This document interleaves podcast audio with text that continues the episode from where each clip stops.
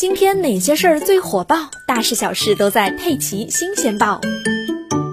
牙疼不是病，疼起来真要命。有蛀牙的小伙伴一定非常认同这句话。不过，如果蛀牙不痛不难受，那是不是就可以不去管它了呢？二十三岁的小伙小张跟女友一起在杭州工作打拼，因为工作特别忙碌，又还年轻，小张一直不太注意自己的身体。近一年来，他经常感觉自己左侧下巴肿胀不适，刷牙时发现有几颗牙齿黑黑的，怎么刷都刷不掉，估计是蛀牙。小张就想着蛀牙又不是什么大问题，就一直拖着，懒得去医院。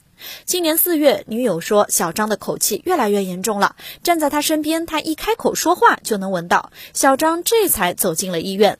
医生检查发现，小张左下颌第二前磨牙有蛀牙，而且有大量的食物残渣滋生了细菌，并不断发酵，这才导致小张的口腔有严重的异味。同时，经 X 片检查，小张的这颗牙齿情况比想象的更严重一些。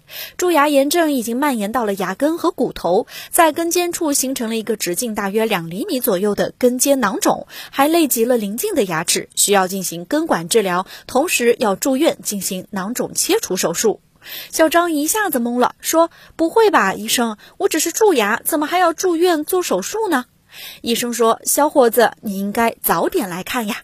蛀牙没有得到及时处理，就会造成牙神经坏死，并在牙根尖处形成慢性炎症，时间一长就拖成了囊肿。而且囊肿如果不及时切除，就会变得越来越大，周围的牙齿和骨头也会被破坏的越来越严重。”要提醒大家，口腔无小事，建议大家半年至一年进行一次口腔检查和洗牙。特别是青少年，由于爱吃甜食，刷牙姿势不当，可能更容易引发蛀牙。另外，当发现牙齿有黑点或者吃冷热食物、酸甜食物时，牙齿有明显的敏感甚至痛感，那也要到医院进行及时的检查治疗。